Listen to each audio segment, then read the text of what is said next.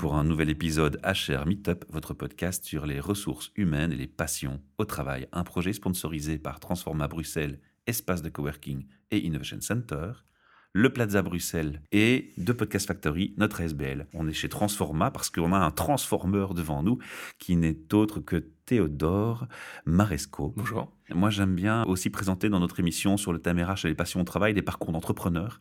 Je crois que c'est important de stimuler l'entrepreneuriat en Belgique et partout dans le monde. Alors euh, aujourd'hui, je te prends comme exemple parce que ton aventure, on le verra, est assez sympa. Mais avant, j'ai une question traditionnelle, Théodore, et tu vas pas y échapper. C'est ce fameux rêve d'adolescent. Je sais que tu connais parce que tu as déjà entendu quelques capsules. Alors de ton rêve d'adolescent jusqu'à ce jour, que s'est-il passé pour toi?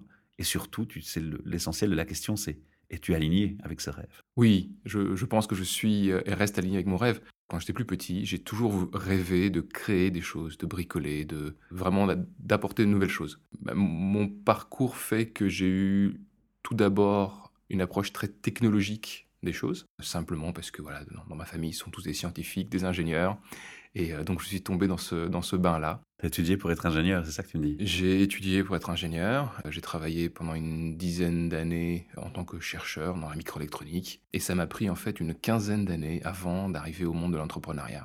C'est-à-dire qu'au bout de quelques années très profondément dans la technologie, je me suis rendu compte que c'était définitivement nécessaire pour créer les choses, mais ça ne suffisait pas du tout. Et donc j'ai décidé de changer de carrière. J'ai pris une année sabbatique, j'ai fait des études de business pour avoir, je dirais, l'autorisation, euh, notamment des RH, de changer de boulot. Ça c'était dans la boîte où tu travaillais en interne, tu veux dire? En fait, non. La boîte où je travaille en interne, c'est une boîte de technologie où il n'y a pas réellement beaucoup de place pour un développement de business ou un développement entrepreneurial. Donc voilà, j'ai pris une année sabbatique où j'ai fait, euh, fait des études de business. Je suis devenu ensuite chef produit chez Barco. Donc je m'occupais euh, de la ligne de projecteurs de cinéma numérique. Ça m'a pris un an et demi avant d'arriver là. J'ai fait une autre étape euh, euh, également chez Barco. Mais la raison pour laquelle j'ai fait des études de business et j'ai pris vraiment une année sabbatique, c'était pour, pour moi, pour pouvoir mieux découvrir quel est le monde du business, tout, tout ce que j'avais raté en étant trop technique. Mais également, puisqu'on parle de RH, pouvoir passer la première barrière, pouvoir convaincre les RH d'oublier un peu mon passé. quoi. Et je ne l'ai pas regretté. C'est-à-dire qu'une fois que j'ai franchi ce pas, j'ai découvert un monde très très riche et euh, ça m'a pris encore sept ans pour baigner dans ce monde-là et, en fait euh, avoir la confiance de, de, me lancer et de devenir entrepreneur. Donc ça a été vraiment un long parcours. J'entends, parce que je suis un peu aussi dans ce cas-là. Tu as des origines françaises? Personne n'est parfait. Non, non, mais c'est très bien. Mais c'est important à préciser parce qu'en fait, il y a une grosse politique RH qui est différente selon qu'on soit en France ou en Belgique. En France, on valide une fonction et on donne l'autorisation à accéder à une fonction basée sur un diplôme essentiellement et pas autrement. Il y a très peu d'exceptions. En tout cas, l'époque que moi j'ai connue, c'est comme ça. Et en Belgique, c'est tout l'inverse. C'est-à-dire qu'on laisse vraiment une chance aux gens, même s'ils n'ont pas un diplôme qui fait preuve d'une formation spécifique. Donc ça explique un peu qu'en France, tu as été un peu forcé par la situation de d'envisager de, reprendre une formation spécifique pour évoluer. En fait, c'est ça que tu nous disais. C'est encore plus rigolo que ça, je pense que tu as, tu as raison. Il se trouve que je n'ai travaillé que en Belgique. J'ai commencé par travailler en Belgique. Par contre, je pense, enfin, j'ai fait toutes mes études en France. Et donc, je, je pense que peut-être culturellement, j'ai été influencé par ça. Ah, voilà. En fait, tu aurais pu essayer. J'aurais pu, j'aurais pu essayer. J'aurais dû essayer, oui. Mais voilà, comme quoi, tu vois, on, fait des découvertes euh, en échangeant comme ça. Alors aujourd'hui, on va parler de ton parcours entrepreneur. On va peut-être d'abord présenter le, le, sujet, le produit que tu as créé. Donc forcément, comme tu es un, un, technicien dans ton ADN, on imagine que le produit a un petit côté high-tech. Et ça, ça va me faire plaisir. Je suis un ancien geek, enfin, un ancien geek. J'avais animé avant un podcast. On est un geek pour toujours. Sur les techniques, voilà, c'est ça. Alors, de quoi on va parler comme, euh, comme produit aujourd'hui? Alors, le, produit s'appelle s'appelle Juki. Juki. Ah, et c'est euh, l'idée derrière Juki est de permettre aux enfants d'écouter de la musique et des histoires sans avoir le nez derrière un écran, de manière à pouvoir communiquer, continuer à communiquer avec leurs parents. Voilà, avoir du face à face et pas pas du tout un face à écran. Alors qu'est-ce que Juki? Juki est une enceinte intelligente qui est euh, activée par des petits personnages. Donc nous avons des petits personnages, un renard, un fantôme, un dragon, une baleine, un chevalier, un chevalier et euh, chaque personnage représente une liste de lecture. Donc en fait, l'enfant... Une playlist. Une playlist. Il suffit que l'enfant pose le personnage sur, sur Juki, sur l'enceinte, pour déclencher cette, euh, cette playlist. Et la playlist, elle est composée par les parents en accord avec les enfants. Donc voilà, donc ils peuvent soit copier leur propre musique ou leurs propres histoires sur l'appareil, ou alors, comme c'est une enceinte intelligente, ils peuvent également faire du, faire du streaming, écouter une radio web, un podcast. On travaille sur des services de streaming comme, comme Spotify et Deezer qui devraient être disponibles tout début 2018. Alors moi, je, vais faire un, partage de mon expérience personnelle parce que je suis tombé amoureux de ton produit justement parce qu'il évite les écrans aux, enfants. Que je suis convaincu que l'écran dans, les yeux des enfants en formation, c'est vraiment pas intelligent. Euh, on, a, beau essayer, on, constate en tant que parent qu'on peut essayer de limiter euh, le temps d'exposition à l'enfant en lui disant écoute plus qu'une demi-heure c'est pas bien. La tentation est là, la frustration est présente et tu as, toujours un peu de mal à, frustrer ton enfant et à, parfois à mettre des limites. Donc c'est difficile. Et donc là, l'outil, bah, il, il est, un facilitateur énorme. Donc moi, je partage mon expérience, j'en ai acheté un et j'en suis vraiment heureux. Et on sait même aussi, j'ai vu, bon, évidemment, là, tu reviens vers l'écran, c'est pas le but, mais tu peux même envoyer ta musique en Bluetooth depuis ton appareil iPhone vers la, station, quoi. Absolument. Le produit est fantastique, il est formidable. J'ai su et j'ai compris que derrière, il y avait une aventure humaine avant tout, et c'est un peu ce qu'on va faire aujourd'hui. On va parler de cette aventure.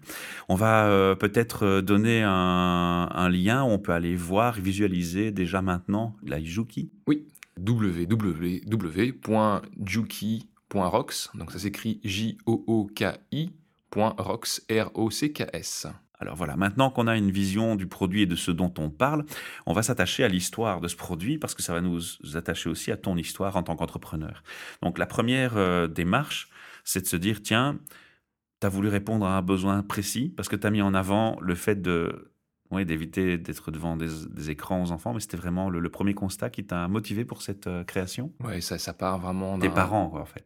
oui, je suis, j'ai deux petites filles. À l'époque, elles avaient 3 euh, et 4 ans. Aujourd'hui, elles en ont 6 euh, et 7. La plus grande m'a demandé un jour de lui jouer une chanson. Très étonnant, n'est-ce pas? Et nous n'avons, nous n'avons plus de CD. Donc tout ça a été piloté à partir de mon téléphone, de mon smartphone. Et donc je lui ai joué sa chanson. Elle m'a demandé de la lui jouer encore et encore et encore. Et à ce moment-là, j'ai fait une bêtise. Je lui ai donné mon téléphone. Et il s'est passé deux choses. Un, mon téléphone a disparu. Et deux, mon enfant a disparu derrière le téléphone. Elle a disparu derrière l'écran. Et je trouvais ça vraiment très embêtant. Et euh, bah, comme je suis moi-même un geek et que ça faisait sept ans que je baignais purement dans le business, que j'avais plus vraiment touché à la technologie, j'en ai profité un week-end, j'ai bricolé un truc. J'ai vu que le principe marchait, c'est-à-dire que j'ai vu mes filles qui, euh, qui s'amusaient avec ça et qui avaient réellement changé de comportement. J'ai exploré le marché et décidé de, démarrer une entreprise euh, avec ça. Alors ça, c'est important dans un parcours d'indépendant parce qu'on dit toujours, enfin, il y a des gens qui prétendent que si tu fais une étude de marché, que tu regardes un peu ce qui se passe sur le, sur le net et que tu trouves un produit similaire à ce que tu veux créer, c'est que c'est une bonne idée. Moi, j'ai plutôt tendance à dire, pas forcément, si ça n'existe pas, il faut l'inventer. C'était quoi dans ton cas? Il faut oser l'inventer. Ça n'existait pas. Donc, tu as un produit unique en fait J'ai un, j'ai un produit unique. Alors, il y a d'autres gens qui ont des idées similaires. Donc, voilà, on, ah. commence à voir des. Disons que la ce que l'on fait, c'est qu'on matérialise la musique. La musique est devenue complètement dématérialisée avec, euh, avec tout le streaming, mais elle est également un peu déshumanisée à cause de ça. Mmh Et le, fait de, de, retrouver un objet, quelque chose de tangible, qui est associé à l'émotion que provoque la musique, est quelque chose de très naturel pour les êtres humains. Mais certainement pour un enfant. Et, certainement pour un enfant. Dans, dans l'idée de, de, streaming et de, de, récupérer de la musique en streaming, bah on sait qu'il y a des plateformes qui sont spécifiques comme Apple qui, qui protègent très fort euh, les droits d'auteur et donc il y a des DRM. Alors, euh, ça dépend des services qu'on utilise. Euh, par exemple, si on utilise iTunes et qu'on télécharge en mode téléchargement, là les DRM sont déjà payés, donc on a le droit de, les copier dessus. Ensuite, on peut utiliser des services de streaming. Et aujourd'hui, il y a deux, trois gros services de streaming. Il y a Spotify, Apple Music et Deezer. Euh, le leader aujourd'hui est Spotify. Donc nous, nous sommes euh, en train... En fait, on a déjà Spotify qui tourne euh, en version bêta sur l'objet. Et nous sommes maintenant dans la phase de certification. Donc au tout début 2018, on va pouvoir faire du streaming de manière facile sans avoir vraiment besoin de rien copier dessus. Apple, je dois encore leur parler de manière à voir si euh, ils sont d'accord pour qu'on implémente leur protocole, etc. Pour le streaming alors à ce moment-là. Exactement, pour la, part, pour la partie streaming. Voilà, il faut simplement vérifier à l'instant T quels services sont supportés euh, voilà. Par, par l'enceinte. C'est qu'en fait, c'est le cas pour toutes les enceintes qui font du streaming. Mhm. Bah, petite parenthèse utile quand même pour les, pour les auditeurs. Bon, allez, on va revenir euh, sur ton parcours d'entrepreneur. Donc l'idée, c'était vraiment de répondre à un besoin, un besoin pour toi. Et puis tu t'es dit, si je comprends bien, on va en faire un business. Alors les premières difficultés d'entrepreneur à ce moment-là, dans cette étape-là, c'est quoi? Parce que tu n'avais jamais lancé d'entreprise ou d'activité d'entrepreneur. Non, absolument. J'ai toujours eu envie. Hein, c'était vraiment toujours mon rêve de réaliser des choses. Je ne savais pas que c'était, ça voulait dire entrepreneur, mais j'ai toujours voulu lancer des produits. Mais voilà, j'ai eu ce long parcours qui m'a amené là. La première difficulté, ça a été de faire partager le projet, de le faire comprendre par mes proches et par d'autres personnes. Ça revient, ça, hein, les proches qui disent ah, Non, on fait pas ça, mais dans quoi tu te lances? C'est ça? Il y a eu ça un petit peu, mais c'est aussi, lorsqu'on démarre un business, on cherche des associés. Trouver des associés est compliqué pour un primo-entrepreneur qui n'est pas dans les, dans les réseaux euh, d'entrepreneurs et qui ne connaît pas, qui ne connaît pas ces gens-là. Et quand bien même, il y a encore la question d'instaurer une confiance aussi. Il faut trouver des gens avec qui on a une relation de confiance. De confiance et qui sont, euh, voilà, qui sont passionnés par le projet, qui peuvent apporter des choses intéressantes. Et ça m'a pris, comme je te disais tout à l'heure, à peu près un an pour faire une étude de marché alors que je continuais à travailler. Il y a quelque chose qui s'est passé un jour. J'ai décidé d'écrire une espèce de petit flyer pour soi-disant euh, lever des fonds parmi euh, voilà, Friends, Families and Fools. Je, ne m'attendais pas à lever des fonds avec ça, mais je l'ai fait. Et donc ça présentait euh, d'un côté le produit, de l'autre côté où j'en étais au niveau du business et qu'est-ce que je cherchais. J'ai balancé ça surtout à mon réseau de, MBA, donc les, études de business que j'avais faites avant, et j'ai eu énormément de réactions. Je suis passé en une semaine à avoir euh, quatre personnes qui voulaient devenir mes associés. Alors, pas forcément dans ce réseau-là, il y en avait quelques-uns dans ce réseau-là, mais il s'est passé quelque chose. C'est-à-dire que du moment où j'ai rendu la chose plus publique, tangible, tangible et plus public, il y a eu un intérêt, un intérêt euh, immédiat. C'est un réconfort, c'est un encouragement à ce moment-là. Ah oui, c'est un énorme mmh. encouragement. C'est-à-dire qu'on passe, on passe de. Euh, Peut-être à je rêve à je fais. Je passe. Non, c'est, je, faisais déjà. Hein, j'avais déjà des, des, des, études de marché, j'avais des premiers prototypes. Donc c'était tangible. Oui, d'accord. Mais c'était pas public. Je pense que tu avais raison. Je pense que le, fait de le rendre et tangible et public, c'était vraiment très fort. Ah. Et ensuite, il y a eu quelques moments particulièrement importants. Un, ça a été aller à Berlin pour, euh, dans, une, dans, une, dans un salon. Et j'ai un ami qui habite là-bas. Donc un salon connu, quoi. Un salon connu, absolument. J'étais allé à IF en tant que public, mais avec mon petit proto dans, euh, dans, mon sac à dos. Et à Berlin, j'ai un ami qui, euh, qui habite là-bas, qui est entrepreneur. Alors lui, pour le coup, c'est un, un, entrepreneur en, en série. Et il se trouve qu'il a des enfants, il a des jumeaux. Et il comprenait pas trop mon, truc. J'ai déballé mon proto et les enfants ont commencé à jouer avec. Et il m'a dit, mais c'est génial ton truc. Et grâce à ça, il m'a dit, mais je connais quelqu'un à qui tu dois absolument parler. Et c'est comme ça que j'ai trouvé un de mes premiers associés. J'ai été chez lui, je voulais l'embaucher comme, comme ingénieur. Je lui ai présenté le produit, il m'a dit, ton truc c'est génial, mais on est associés, je ne suis pas employé.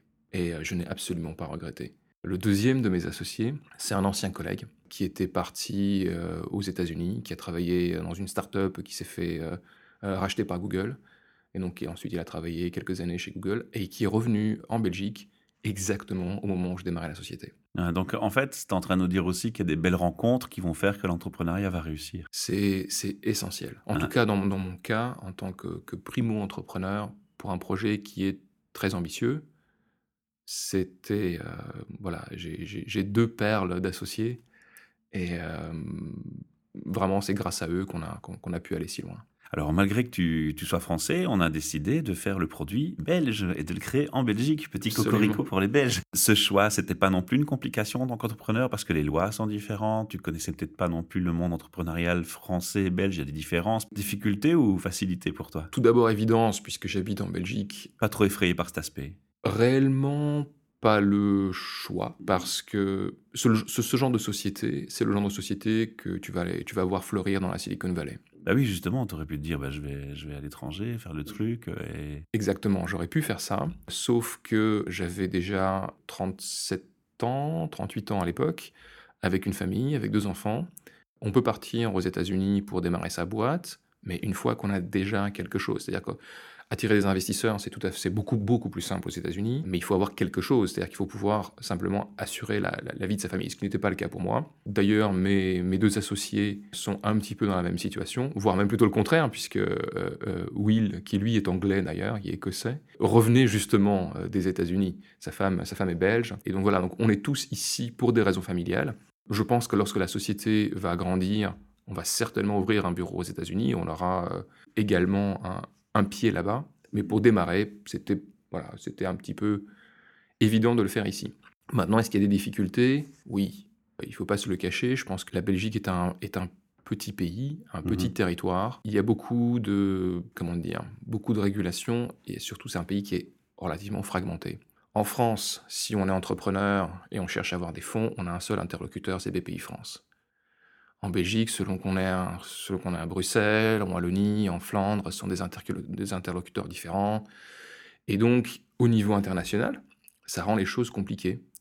Aujourd'hui, nous, nous allons euh, à des grands salons euh, à Las Vegas. Donc là, au mois, de, au mois de janvier, on sera au CES, qui est le plus grand salon euh, d'électronique au niveau mondial. La Belgique, hélas, n'a pas encore de représentation là-bas. je me bats pour ça, pour qu'il y en ait une, mais aujourd'hui, il n'y en a pas. Donc nous y allons de manière privée. Mmh Alors que si on regarde à la France, bah, la France ont lancé la French Tech. il va y avoir entre 260 et 300 entreprises françaises là-bas sous une bannière, euh, sous une bannière unique. Donc c'est quelque chose qui est, très puissant et qui est, une, je pense, une décision politique qui aide euh, la création d'entreprises technologiques et innovantes au niveau international. Et euh, bah, nous, on aimerait se battre avec à armes égales. Oui, c'est évident, quoi. Et ça, c'est un peu en contradiction avec tout ce qu'on entend dans les médias hein, sur les politiques qui sont théoriquement menées pour favoriser l'emploi et dynamiser l'entrepreneuriat. Hein. Il y a des paradoxes quelque part. Hein. On fait beaucoup de choses d'un côté, il y a des manques de l'autre. Il faudrait peut-être un peu synchroniser tout ça, si nos, politiciens nous entendent. Je, pense qu'il y passe le message. Il y, a, des choix qui sont faits au niveau local, que je uh-huh. peux comprendre, mais euh, lorsqu'on se place plus loin, quoi. Lorsqu'on se place dans un, dans un contexte global, mm-hmm. bah, il faut qu'on puisse se battre à armes égales. Et aujourd'hui, ce n'est pas le cas.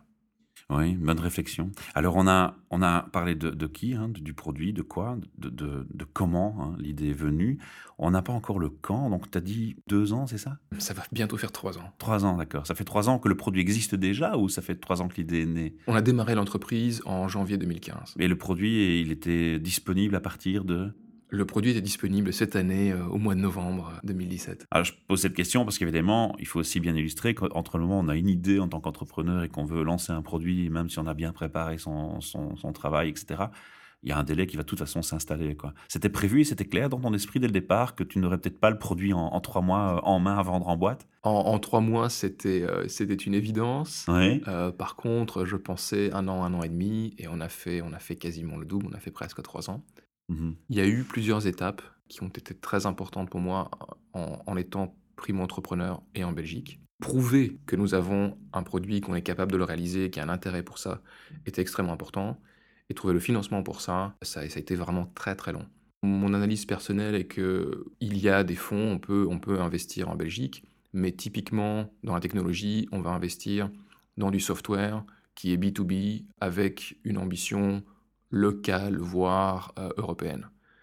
Mon produit est, euh, a une dominante hardware, c'est B2C et j'ai une vision globale, donc j'ai tout faux. Ce qui a été vraiment très important pour nous, comme je te disais tout à l'heure, la première étape, ça a été de le rendre public par ce petit papier, euh, public dans, mes cercles. La deuxième étape qui a été réellement fondamentale pour nous, ça a été de lancer un projet de financement participatif, mhm. de crowdfunding, sur une plateforme qui s'appelle Kickstarter, qui est la plus grande plateforme pour lancer des produits donc sur Kickstarter, on vend pas, euh, on vend pas des parts dans une entreprise. En Belgique, on connaît beaucoup le crowdfunding du point de vue euh, acheter des parts dans une entreprise. Là, il s'agit de aider un projet. Et donc, on donne une contribution pour aider ce projet-là. Et en échange, on a une récompense. Et souvent, quand le projet est un produit, bah, la récompense est le produit lui-même. Donc ça, ça nous a permis de rendre le projet visible aux yeux du public et crédible aux yeux du public et notamment des investisseurs.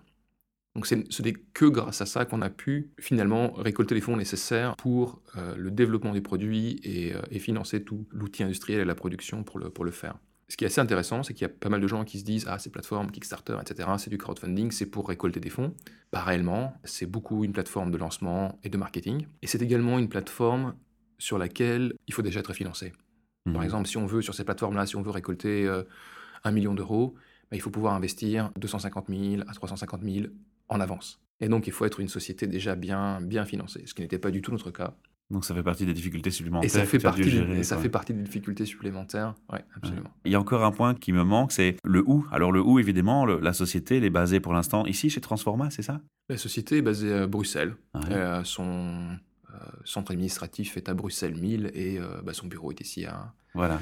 chez Transforma. Donc un espace de coworking, c'était aussi une réponse à une difficulté ou c'était quoi, quoi, qui a orienté ce choix? Je, voudrais juste revenir un petit peu en arrière dans l'histoire. Il y a une institution qui nous a énormément aidé à démarrer, c'est euh, Startit de KBC, qui est une ASBL créée par la KBC pour aider euh, les entrepreneurs comme, comme moi à démarrer. Mhm. Euh, ce qu'ils font, c'est qu'ils mettent à disposition des bureaux et des coachs et tout un, tout un ensemble de, de networking et d'éducation qui est vraiment très fort. Ce que j'apprécie beaucoup chez eux, c'est que c'est un service qui est euh, entièrement gratuit, donc ils n'attendent euh, rien, rien de particulier en échange.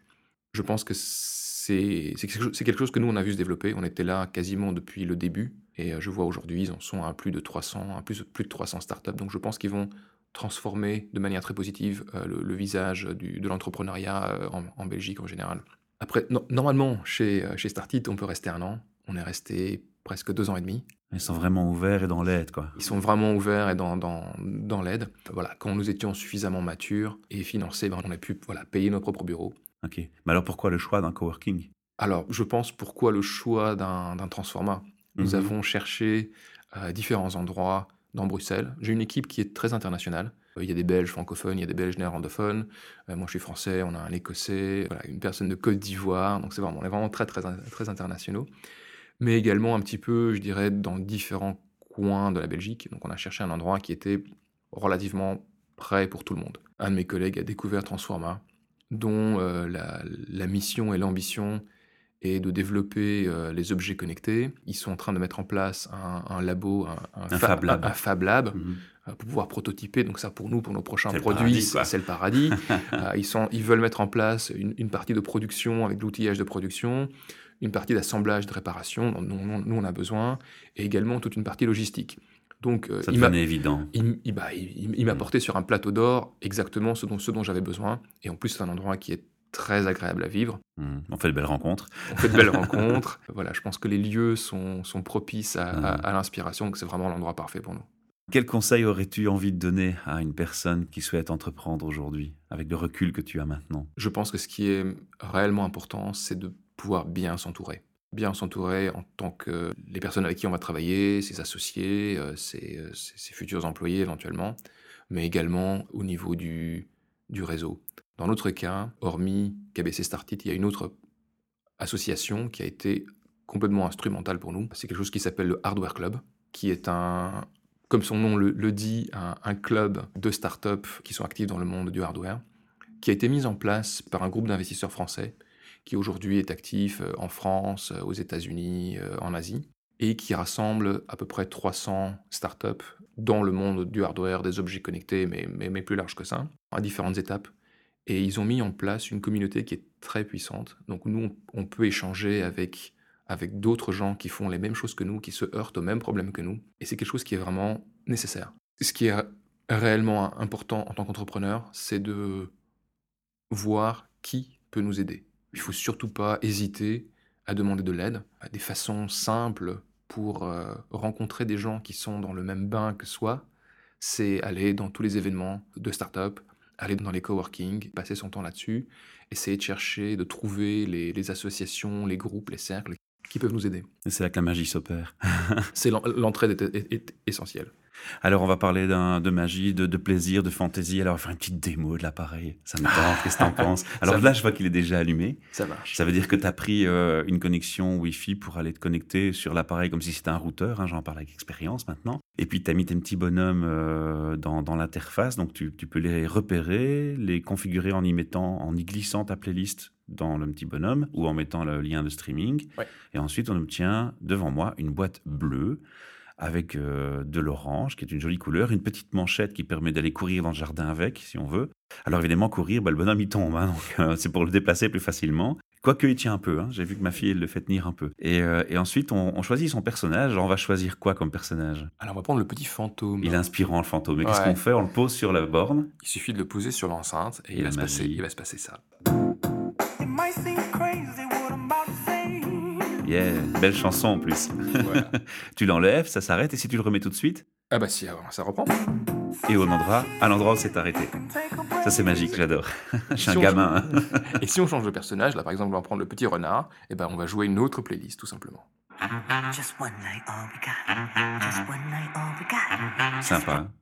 Sympa. Et donc, il y a combien de personnages comme ça? Cinq. Alors dans la boîte, il y a euh, cinq personnages. On est en train également de fournir des petits disques comme ça qui permettent euh, d'être personnalisés. Donc euh, on- ils peuvent avoir des autocollants dessus. Cadeau d'entreprise. Cadeau d'entreprise, cadeau, euh, cadeau à ses enfants, cadeau à soi-même. Moi je l'utilise beaucoup. à titre personnel. Ok, sympa. Donc les adultes peuvent bien évidemment jouer avec Les le- grands enfants ont le droit de jouer avec. Super.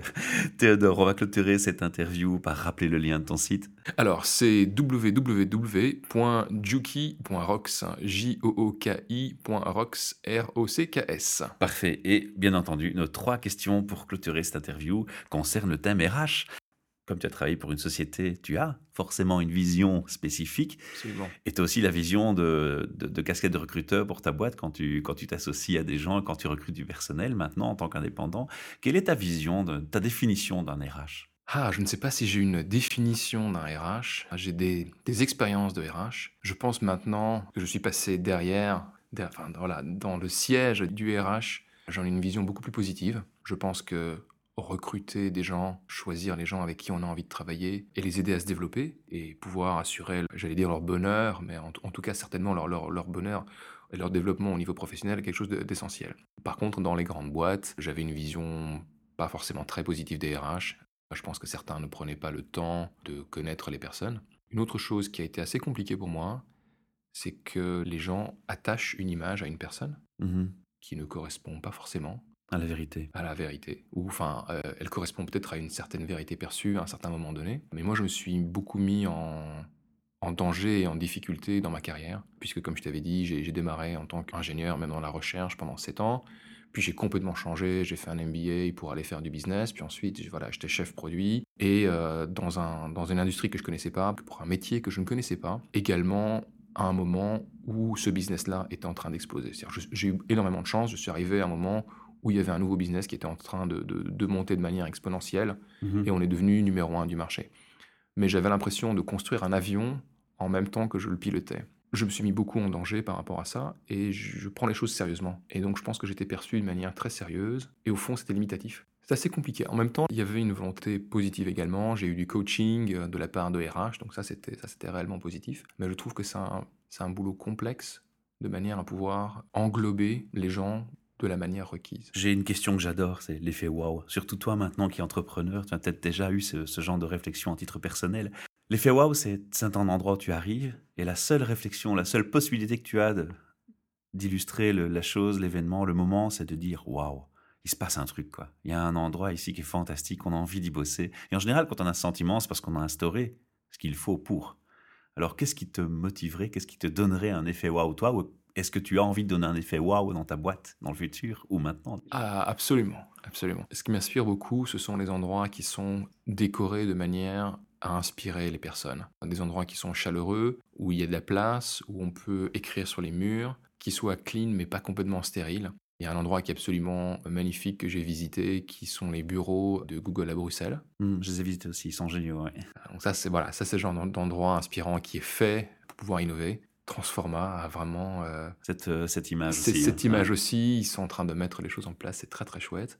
Donc, le, cadre et le contexte, pour toi, c'est déjà une, une priorité aussi. À, à notre stade d'entreprise, c'est difficile d'en faire une priorité. Peut-être que je devrais. En même temps, c'est clairement un critère de choix. C'est-à-dire que lorsqu'on est venu ici, ça nous a paru une évidence. Ça joue un rôle Et important. c'est euh, ouais, on, on est venu ici. Je me rappelle, on, on s'est mis dans le Innovation Garden pour euh, pour discuter. Et euh, voilà, on avait on avait que le choix de de, de, de venir ici. C'était vraiment prévu pour nous. D'accord. Donc, en fait, c'est le stimulant de la créativité, hein, en quelques mots, hein, si on résume le- la chose. Totalement. Et ma dernière question, Théodore, s'adresse à tous les RH qui nous entendent. Quel message aurais-tu envie de leur donner? Bah, tout d'abord, merci. Merci à vous qui, euh, qui passez du temps euh, à aider les gens et à développer les gens. Prenez éventuellement le temps de connaître les personnes et comprendre les personnes. Alors, je sais que ça, ça peut être très difficile euh, lorsqu'on est dans, dans une grande boîte et, euh, et qu'on a, on a beaucoup trop de, de gens. Mais lorsqu'on a une usine vis-à-vis de soi, quand, et quand je dis usine, c'est vraiment les personnes, ça se ressent. Mhm. Ça se ressent. Bah, la performance que vous pouvez attendre de ça euh, est, est en conséquence. J'aurais aussi envie d'y ajouter de tenir compte de la notion de temps, c'est ce qu'il nous disait tantôt. hein. Une personne à un instant A n'est pas la même personne à un instant Z. Donc euh, voilà, c'est peut-être un petit complément qu'on peut apporter. Merci pour cette conclusion, Théodore. Merci de t'être déplacé, de m'avoir consacré ton temps surtout. Pour les auditeurs qui auront envie de partager leur passion au, tr- au travail, de nous parler de leur parcours d'indépendant. Pour les auditeurs RH qui auraient euh, envie de venir au micro parce qu'ils sont eux-mêmes RH et parler d'un thème RH, eh bien c'est très simple. Vous allez sur le site hrmeetup.org Les dates de l'année 2018 seront euh, rendues publiques euh, mi-janvier et vous pourrez choisir l'une d'elles pour me rencontrer soit au Plaza Hotel comme chaque mois, soit ici chez Transforma pour une interview où vous pourrez partager votre passion. Voilà, à bientôt.